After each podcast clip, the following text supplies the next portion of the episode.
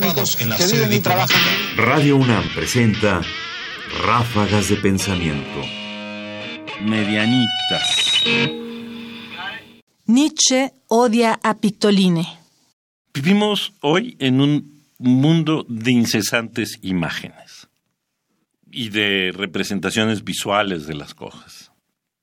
Basta pensar en visualizaciones, en memes, en, en fin, en todo este mundo de cosas con imágenes. Y Federico Nietzsche tiene una opinión al respecto de lo que significa el uso de las imágenes. Escuchemos. Con imágenes e ilustraciones se convence uno, pero no se prueba nada.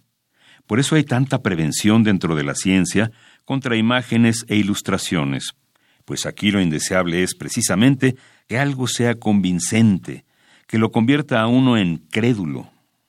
Friedrich Nietzsche. Humano, demasiado humano, volumen segundo, El caminante y su sombra. Para Nietzsche, las imágenes no prueban, pero son usadas para convencer. Y probablemente tenga razón. La forma en que nosotros usamos las imágenes, y ojo, ¿eh? si hay un grupo que utiliza mucho las imágenes, aunque no exclusivamente, es la ciencia. Es decir, el sistema solar es una imagen entre muchas otras. El átomo es una imagen, entre muchas otras. Nadie lo ha visto, pero tenemos una imagen. No hemos visto el DNA, pero tenemos una imagen. Es decir, finalmente la ciencia, pero no solo ella, por supuesto, sino en la vida pública y política usamos mucho las imágenes porque tienen justamente esa función de mostrarnos algo que es y está acabado y no propiamente un argumento.